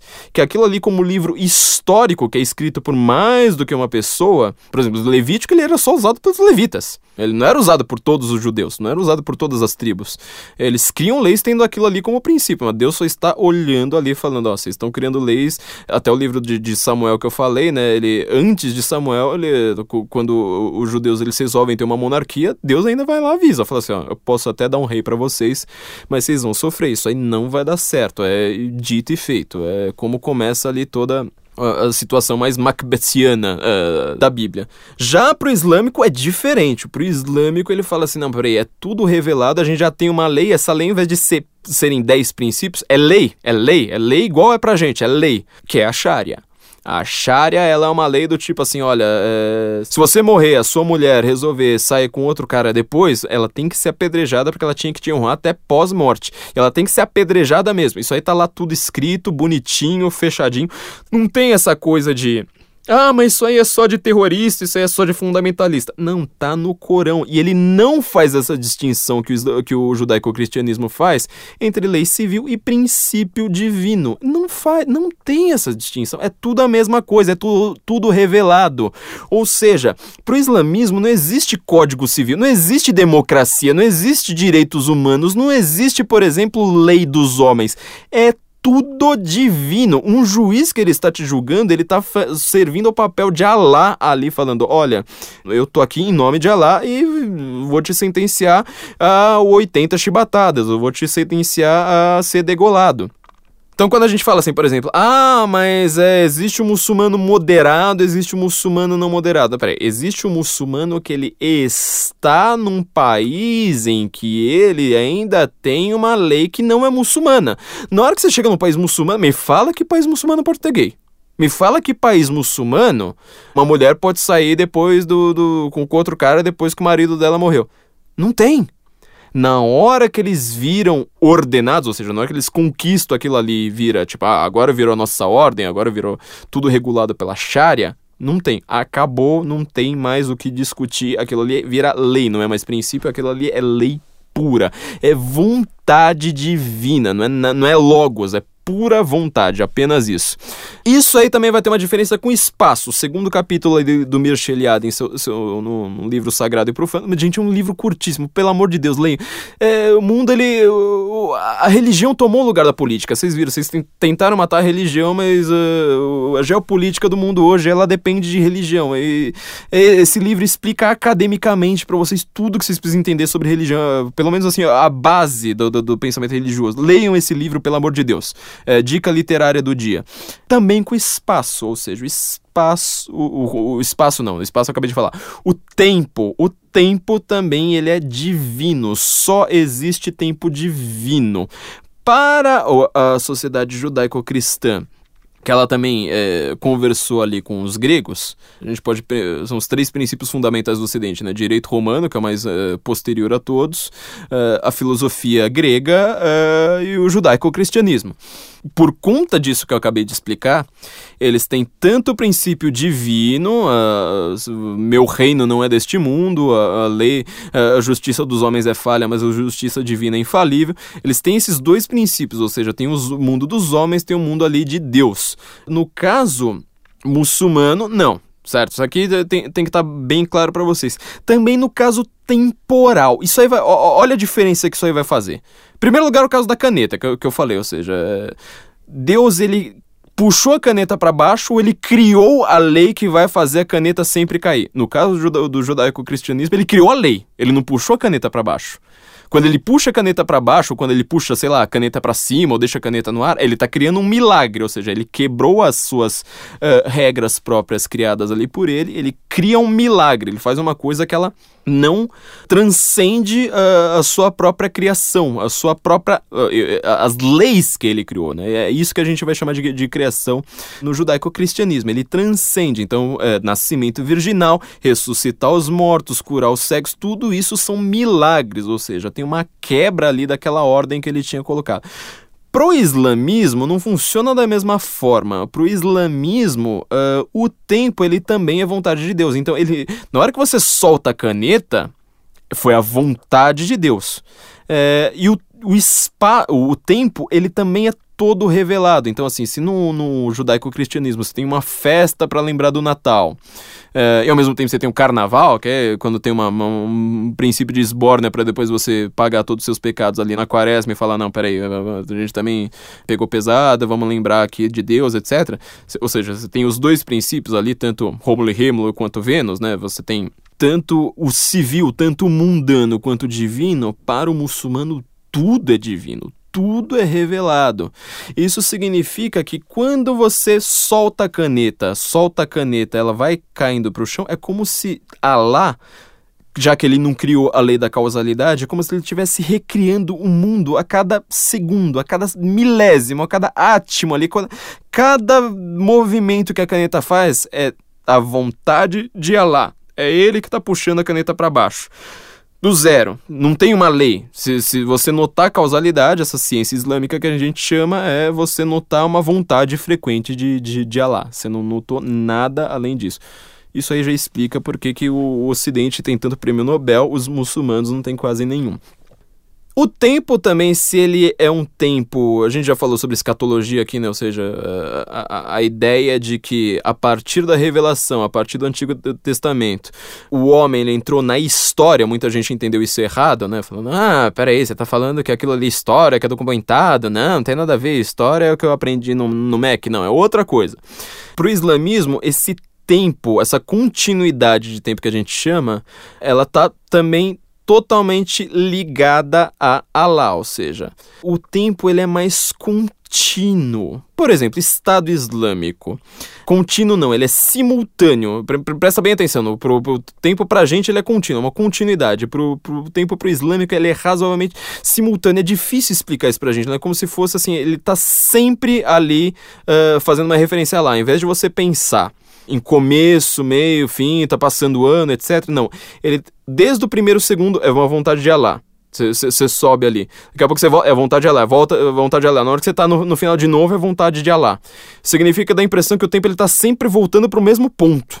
Deu para entender mais ou menos? É, é difícil entender, entender um pouco essa ideia, mas pensa, o Estado Islâmico, ele chegou lá no Iraque, viu aquele monte de uh, monumentos, estátuas e sei lá mais o que, uh, dos Agora eu não lembro qual é a civilização, mas se não me engano foram os assírios que tinham um sítio lá gigantesco, patrimônio da humanidade, que até o Saddam Hussein estava cuidando daquilo ali é, de uma maneira bastante é, monetária, mas ele cuidava é, daquele negócio. O Estado Islâmico ele chegou e falou assim: Mas espera aí, isso aqui são culto a deuses que não são Alá. Mas peraí, ninguém estava cultuando esse, esses deuses faz 3 mil anos. Não, não importa. Isso aqui é objeto de culto. Se eles cultuavam naquela época e isso aqui continua hoje, está fazendo referência ao mesmo ponto no tempo, a mesma pontuação. Olha como é complicado entender isso.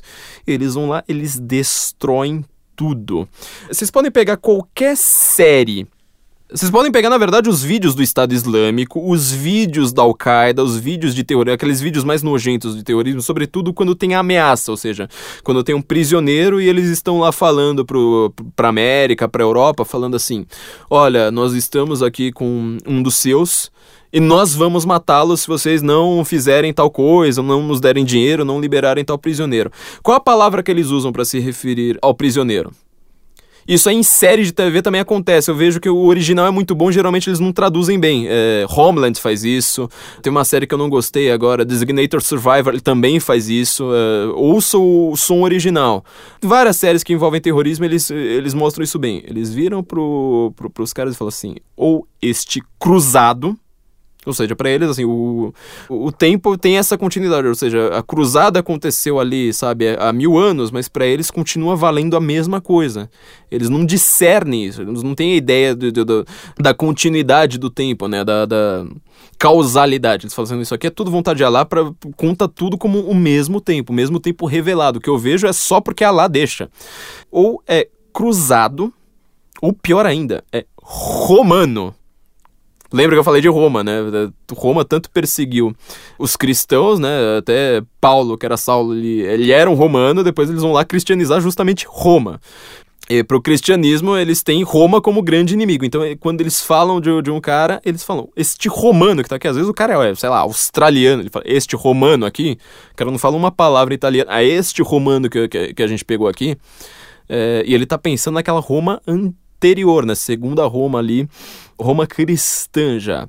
Da mesma forma como, como eles se referem à América, que é o grande satão, o grande inimigo deles. Falando, ah, este americano. Não é a nova Roma. A América para o muçulmano é a nova Roma. Você está entendendo então como é que eh, isso aí gera um tipo de sociedade completamente diferente da gente? Então é tempo, espaço, revelação, uh, a relação com Jesus. Então, assim, a, a mentalidade muçulmana é uma mentalidade voltada para si própria e vontade para a vontade divina. Voltando à nossa Hirciali, que a gente comentou ali para trás, né, uma das poucas ex-muçulmanas que virou ateia, só que quando ela conseguiu fugir para Holanda, ela mesma fala que um, isso aí vai ter alguma diferença gigantesca, até mesmo quando. Na casa de um, de, um, de, um, de um muçulmano, por exemplo. A casa de um ocidental, você vai lá ensina a criança a organizar o quarto é, tudo limpinho, aquela coisa que a gente conhece. Ah, não, a criança tem que aprender a sempre varrer o próprio quarto, a cuidar das suas coisas, etc. A casa muçulmana a tendência é exatamente oposta, é sempre meio bagunçada, aquela coisa que a gente vê em filme, criança correndo, xingando, fala assim, mas é vontade de Allah. Eles não têm essa ideia de, de, de, de causalidade, de ensino, de abertura de tipo, olha, isso aqui é um conceito que você pode ter com a sua própria cabeça, com a sua própria intelecção. Entenda o mundo, o mundo é logos, a gente pode ser cientista. Não, isso aí é uma questão pura vontade. Se Allah quis que a criança fosse assim, se Allah quis que a criança jogasse lixo no chão, a tendência maior, obviamente, eu tô falando uma coisa comportamental, isso aí vai variar gigantescamente, né, de, de lar para lar, mas eu tenho uma tendência muito maior, eu tenho falar assim, olha, simplesmente vontade da criança. Então você entendeu o que, que é, é, é, são as leis muçulmanas e o que, que são as leis ocidentais. Para a gente completar, agora vamos falar aquilo que a gente falou que a gente iria completar. E aí, como é que fica assim uma sociedade uh, islâmica para uma sociedade ocidental como a gente? Países que estão ali no meio do caminho, tipo Turquia, né? O Erdogan, a gente já falou bastante dele por aqui também no, no, no, no, senso em comum. Ele é um cara que ele tá justamente pensando nessa questão, falando, mas peraí, a gente vai ser muçulmano de uma vez ou a gente vai tentar ir para a União Europeia? Porque a gente está numa sociedade ali bem no meio do caminho, literalmente no meio do caminho do mundo inteiro. Como é que vai ser isso aí? Como que essa relação do mundo islâmico com o mundo não islâmico. Aqui você vai entender o que está acontecendo com o mundo que não se reduz a terrorismo. O terrorismo é uma face disso aí. É até um termo que a gente usa muito erroneamente, sendo que a grande questão é islamização. Uh, nosso podcast é sobre islamização do Ocidente, vocês depois vocês ouçam lá para compreender melhor isso. O mundo que é organizado, revelado pelo islâmico, é o que você vai chamar de Dar al-Islam ou seja, o lar da submissão. A palavra islamismo significa submissão, o nome do livro do Michel Houellebecq, é Dar al-Islam. Estão todos submetidos à Sharia, é o mundo da lei organizada. Para eles, a, a Sharia é divina, como eu disse, ela não, é uma, não são princípios como os Dez Mandamentos. Maomé provavelmente foi o maior legislador do mundo, o cara que mais criou lei, porque aquele negócio ali é pura lei, é lei civil, é lei para você escovar os dentes, é lei para você se alimentar, é lei para como você ejacula na hora do sexo, é lei para que tipo de pessoa você pode fazer sexo, por exemplo. Será que você pode fazer sexo com, com animais? Tem lá a regra para você definir se você pode fazer sexo com animais ou não. Em caso de guerra, que é quando falta mulher, não sei mais o que. Tá tudo ali extremamente detalhado. Ah, mano, Deuteronômio também. Como eu falei, aquilo ali são leis que até na época que esses livros foram escritos, e eu tô falando do Antigo Testamento, ou seja, é muito tempo tempo. Livros de, com mais de 3 mil anos, tem 3 mil anos e 2 mil e poucos anos de, de, de, de idade provavelmente nem na época que eles foram escritos, aquilo ali era seguido já risca. Aquilo ali é uma historiografia, falando: olha, os levíticos fizeram isso, né? Naquela época se fazia aquilo, ah, os escravos, não sei mais o que. Quem que os escravos também, né? Gente que sacrificava coisas para deuses, né? Moloch, uh, Deus que eu também já, já, já, já escrevi sobre ele no, no Instituto Liberal, Deus que você tinha que sacrificar bebê, então você vai lá, na hora que você briga ali com, com as tribos israelitas, você escraviza, aquele ali vira escravo. Era melhor do que matar. Fala assim, em vez de matar, você escraviza. Então você tem que ter essa noção para você entender o, o que, que é a Bíblia e o que, que é o islamismo. Não fala, ah, todas as religiões são iguais você está de novo tendo um princípio islâmico na sua cabeça. Ou seja, ao invés de você ter conceito, olha, carneiro, pé, cabeça, tudo isso está tá incluído dentro do conceito carneiro, você está falando, ah, religião, ah, pronto, coloca todas ali, usa um termo só e pronto, acabou o problema. Não, você está completamente com uma visão reve eh, reveladora, ou seja, com uma visão revelada, aliás. Você está sendo uma pessoa religiosa, você não está sendo uma pessoa racional científica com logos, com capacidade de conceitos e subconceitos.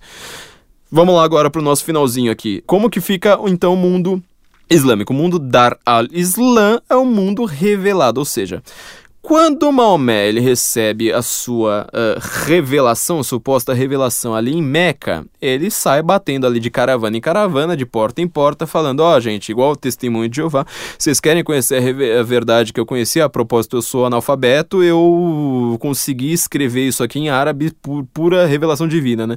Tem muitos estudiosos de árabe bastante corajosos que eles mostram que o Corão tem vários erros uh, gramaticais uh, em árabe, o que prova ali algumas falhas. E tem grandes discussões ali em faculdades islâmicas poderosíssimas no mundo justamente para tentar explicar estes erros à luz é, dessa visão de que foi tudo revelado. Ele está lá batendo ali de, de, de, porta em porta, não dá muito certo. Ele, em Medina, cidade ali é, razoavelmente vizinha, ele acaba sendo expulso da sociedade. Todo mundo fala assim, não, esse cara aqui tá, tá, tá maluco, vamos, vai, vai, cai fora, isso aqui não, não, não é para você. Ele vo volta, então, ele vai fazer uma coisa impressionante que isso aqui é para você entender o mundo atual. Ele vai lá, se reúne com o pessoal que ele conseguiu converter ali na época. Falou assim, vamos, vamos, vamos nos reunir, vamos fazer ali um pacto com, com, com Medina. É uma trégua, na verdade, né? Ele falou assim, não, peraí, em 10 anos, vamos fazer o seguinte, ó, em 10 anos a gente vai casar cada um com quatro mulheres, por isso. Tá, tá, tá entendendo? Tá entendendo? Cada um com quatro mulheres, a gente vai ter muito mais gente pra gente chegar lá. Na hora que a gente chegar lá é, de volta pra, para Medina. E Medina era uma cidade judaica, tinha muito judeu em Medina, uma cidade fortemente judaica, né? Lembra do podcast sobre nazismo? Judeus ele, eram os homens do comércio, eles foram os homens que eles ficaram à margem, fora das grandes cidades do mundo, inclusive no mundo árabe. Então, ao invés de ficar no, no campo, de virarem simplesmente rurais, onde estavam uh, as cidades, eles iam para as feiras comerciais, que era justamente o que Meca e Medina eram e, e ainda são, ou seja, grandes entrepostos, eles viraram homens do comércio. Aquilo era uma cidade completamente judaica. Ele chega e fala assim: Bom, peraí, primeiro eu escrevi aqui vários versículos, vamos dizer assim, dizendo: não, respeite os judeus, não, os judeus são os nossos amigos, ah, eles são simplesmente nossos irmãos mais velhos, que eles não entenderam bem a, a mensagem de Deus, falando que Alá tinha filho, não sei mais o que, não sei mais o que. Ah, são nossos amigos, são. Não, ele vai lá e fala assim: não, agora a gente vai escrever outros versos e essa é a interpretação da jurisprudência islâmica, viu, gente? É do mundo atual, de Irã, Arábia Saudita e tal. É, por que eles não permitem judeus? Exatamente pelo que eu tô contando. Ah, não, agora vamos fazer o seguinte. É, a gente tentou convencer ali de porta em porta, agora a gente vai partir pra espada, meu. É, agora é porrada, agora é tiro, porrada e bomba, e a gente vai partir pra jihad, a gente vai partir pra guerra santa. Ou seja, por que, que você fala guerra santa? Porque ela é uma guerra de santificação. Lembra que eu falei sobre. Uh, ser sagrado ou ser profano, é uma guerra para você tornar algo que é profano em algo que é sagrado, e sagrado, obviamente, para o Islã, ou seja, tirar a lei daquele lugar e substituir pela Sharia. Ao invés de você ter a Constituição de 1988, na hora que vem a jihad, não é, o problema não é só o terrorismo, o terrorismo é só a guerra. O que o problema é o que vem depois. A guerra ela é feita com um objetivo: islamizar aquele lugar, transformar um lugar que é Dar al-Hab, ou seja, lar da guerra, ou seja, aquele caos que eu falei, o que está fora ali das muralhas de, de, de Asgard, ou do Game of Thrones ali, do, de, de Westeros, fala assim, esse lugar que é caótico, que a gente não conhece a lei, que a gente não sabe quem é amigo, quem é inimigo, a gente vai transformar em um lugar ordenado pela Sharia. Como a gente faz isso? Com pactos de 10 anos, que é o que eles chamam de Dar al, uh, tem o Dar al-Islam, certo? Tem a Dar al-Islam, que é o lar do, do islamismo, o lar da paz, né, da, da Shalom. Por isso que você fala, religião da paz. Nós somos a religião da paz. Você, o que, é paz para eles? Sharia, ou seja, não, não, a gente não tem gay, a gente não tem adúltero, a gente não tem mulher que se exibe na rua. Nós somos da paz. Aqui tá tudo ordenado pela lei da Sharia. O resto é Dar al-Harb, mas também tem a Dar al-Hudna, que é justamente quando você está em um, uma trégua. Lembra aquele acordo de Oslo que fala: ah, vamos dar um Nobel da Paz? Da paz. Olha que palavra, Nobel da Paz aqui para Yasser Arafat, porque ele estava querendo paz com os judeus, né? Ele chamava aquilo ali de Hudna. Ele não falava a palavra Shalom, ele falava Hudna, ou seja, nós temos aqui um pacto de trégua, ele é trégua mesmo, a tradução é trégua, ou seja, nós estamos em guerra, mas por 10 anos nós não vamos fazer uma intifada, a gente vai demorar. O que, que aconteceu depois de 10 anos? O que aconteceu em 2006, por exemplo? Nova intifada. O que, que a Palestina está planejando fazer com, com Israel nos próximos anos e vai ser muito pouco tempo uma nova intifada, ou seja, vamos tentar novamente fazer uma guerra para a gente se livrar desses judeus, se livrar dessas leis horrorosas que eles têm que permite que mulher se divorcie, que permite parada gay. Olha que coisa caótica, malévola, horrenda, que eles permitem esse tipo de coisa toda e vamos instaurar a religião da paz, a Sharia. Isso é dar al-Hud, né? Geralmente ela dura 10 anos, porque foi assim que foi entre o período em que Maomé ficou refugiado em Meca e quando ele vai para Medina. Tem os famosos versos de Maomé, que são considerados os versos de Meca, que são esses versos todos da paz que toda hora citam, né? Ah, mas veja como ele é da paz, veja que, olha, nós amamos os judeus, não sei mais o que. Isso aqui é verso de, de, de são anteriores. Os versos de Medina, que é quando ele chega e fala assim: não, aqui é espada, é, encontre seu inimigo e degole ele, eles são porcos, são macacos, são fedorentos, degole onde quer que você veja, dê um golpe na, na cabeça que é para você não ter dúvida de que ele morreu.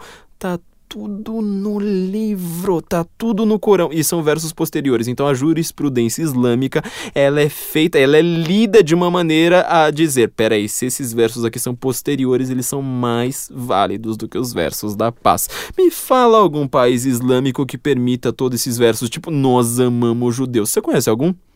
A Palestina, por exemplo, ela permite judeu. Olha só como o mundo é, né? A Palestina ela é adorada pela esquerda, Vamos voltar aqui bem para a atualidade. Palestina ela é adorada pela esquerda. E qual a grande questão da Palestina que eu vi uh, a ONU fica tweetando isso o tempo todo. Grande questão de direitos humanos da Palestina são os assentamentos judaicos. O que é um assentamento judaico? É Higienópolis. É ter um bairro judeu. É onde os caras têm casa. Para eles é uma questão de direitos humanos falar a gente não quer judeu aqui. Agora imagina, a esquerda ama a Palestina falando isso, ela fala o tempo todo. Todo esquerdista vai lá falar: "Não, mas a questão são os assentamentos judaicos que são uma questão de direitos humanos".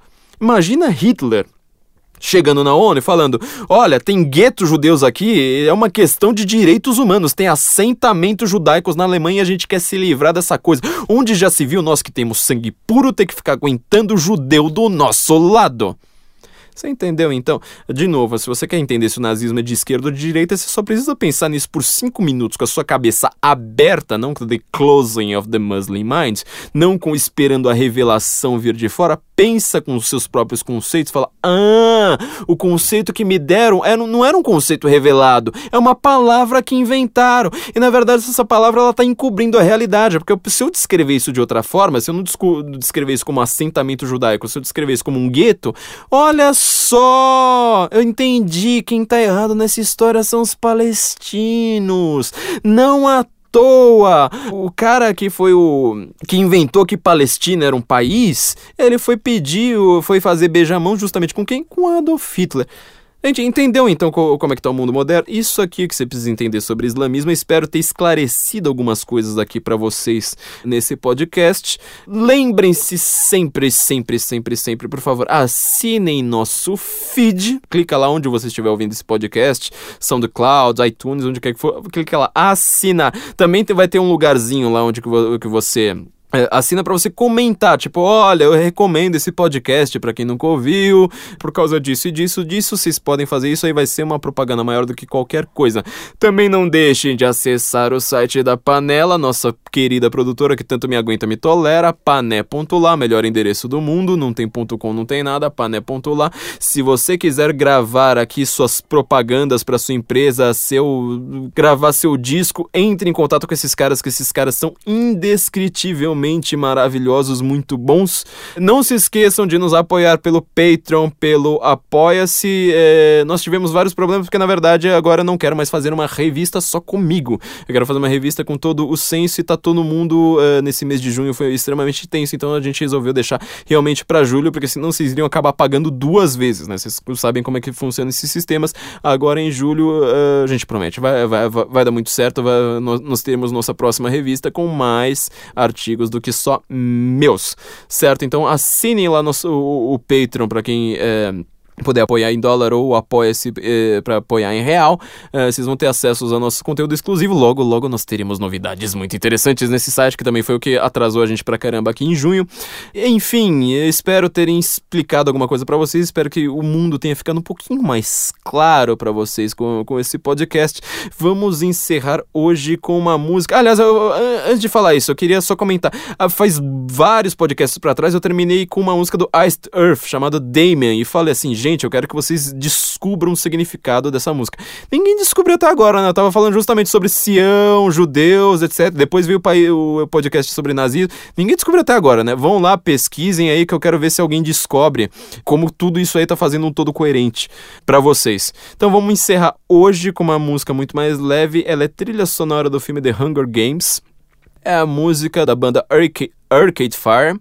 Ela tem uma, uma, uma coisa muito curiosa nela, é, que ela imita um pouco a linguagem bíblica, chama Abraham's Daughter, é, como se fosse Isaac, né, tivesse uma irmã que está vendo exatamente aquela cena da imolação do Antigo Testamento, ou seja, quando Abrão Imola seu filho, oferece ele em sacrifício em carnificina ali para lá e acontece uma das coisas mais importantes da história da humanidade. De novo aqui, a coisa mais importante, porque você vai falar: "Ah, isso aí é uma história mítica, isso aí não é história, isso aí nem aconteceu, não sei mais o que". Vão ler lá o René Girard, né, a teoria que ele fala sobre bode expiatório, sobre desejo mimético. Bode expiatório é aquilo ali que você fala assim, na hora que a sociedade está tão é, complicada, as leis não estão funcionando, você fala assim, isso aqui é porque os deuses estão bravos com a gente, então a gente precisa oferecer sacrifícios humanos. Assim que a gente sacrificar Uh, seres humanos, os deuses se apacentam, porque eles falam que o homem, uh, os deuses vão lá falar assim: ah, o homem agora tem um homem a menos, então a gente tá. Eles fizeram realmente um sacrifício ali ferrenho. Uh, isso era comum a toda a humanidade, os vikings faziam, todas aquelas sociedades faziam. Moloch, né? o Antigo Testamento é justamente uma briga contra quem faz esse tipo de sacrifício. E ali Deus, para ver se Abraão era obediente, ele fala assim: então você vai pegar o seu filho Isaac, seu único filho amado a razão do seu existir, vai andar ali por. Agora não lembro se são três dias ou três no, e, e, três noites, ou quarenta, esqueci agora é, de, de, de, cabeça. E você vai oferecer seu filho em sacrifício a mim. É, no livro Mimesis, do Erich Auerbach, ele compara o estilo da Odisseia com o estilo da Bíblia, ali no primeiro capítulo, que chama Cicatriz de Ulisses. Ele fala, né, na Odisseia é tudo descrito, né? Ah, festas e tinha uva e, e aí dentro do porco tinha sei lá mais o que. Na, na Bíblia é justamente o contrário. É tipo, ó, ele tá justamente comentando essa passagem. Pega seu filho, ele vai lá simplesmente em silêncio, você não sabe nem o sobrenome dele, fala assim, ó, é. Abraão, pega seu filho e vai, ele vai em silêncio e, e acabou, ele de repente ele já tá lá. É de uma força, uma pesado, tenso, assim, sabe, de retesar o os músculos ali, e na hora que Abraão vai lá fazer esse tipo de sacrifício que, que, que existia, ele vai enfiar a faca ali em Isaac e Deus fala: Rinenina, estou aqui, calma aí. Pera aí, agora eu só queria ver se você estava realmente obediente, se você iria fazer tudo que eu iria fazer. Agora você vai entender que eu não quero mais sacrifícios, a ideia de sacrifício humano aqui, ela é chocante, é, eu vou enviar meu próprio filho para ser sacrificado no lugar da humanidade para pagar os seus pecados. Se você então acha que, tipo, um assassino hoje ele não deve sofrer pena de morte, você já é meio cristão, você, não, você nem sabe disso, você é o maior ateu da, da, para, da paróquia Olha que, que engraçado, mas você está devendo justamente essa ideia proposta ali por Deus para Abraão. Pare de fazer sacrifícios humanos. Ah, mas é, a gente está em crise econômica, vamos matar alguém? Não, matar alguém não resolve. Então é porque por causa de Cristo. Então ele, ele vai mandar todos os profetas dizerem justamente uh, como reconhecer o homem. O profeta ele vê o futuro, vê pelo menos partes ali do futuro, justamente falar assim: o homem vai ser assim, ah, quando chegar o filho do homem, etc, etc, etc. Com outro detalhe, né? O islâmico ele acredita que Jesus nasceu de uma virgem, acredita. Que Jesus fazia milagres, acredita. Que Jesus, é, sei lá, pense qualquer coisa de Jesus, transformou água em vinho, acredita. O islâmico acredita que Jesus morreu na cruz, de jeito nenhum. Meu Deus, que blasfêmia. Eles chamam os cristãos de nazarenos. Eles chamam, não chamam eles de povo da cruz, são os nazarenos. Eles acreditam que é aquela que Jesus ele foi subiu aos céus e quem morreu ali na cruz foi uma outra pessoa, justamente por, por conta disso, porque se você tem Jesus, você não precisa da chare, se você tem a cruz, aí autoimolação, você não precisa da chare, é uma blasfêmia gigantesca. Então, vamos ouvir aqui Abrams Daughter, é como se fosse um diálogo de uma irmã de Isaac vendo essa cena tão importante para a humanidade, imita bastante a linguagem bíblica, leiam lá no Erich Auerbach, Mimesis, vocês vão ver como é que é bem parecida é, vamos entender agora sobre sacrifícios humanos e qual a importância do judaico-cristianismo no mundo. Assinem nosso feed, por favor, contribuam no Patreon, apoie-se, acessem aqui o site da Panela Produtora. Eu vejo vocês na semana que vem. Guten Morgen, Brasília.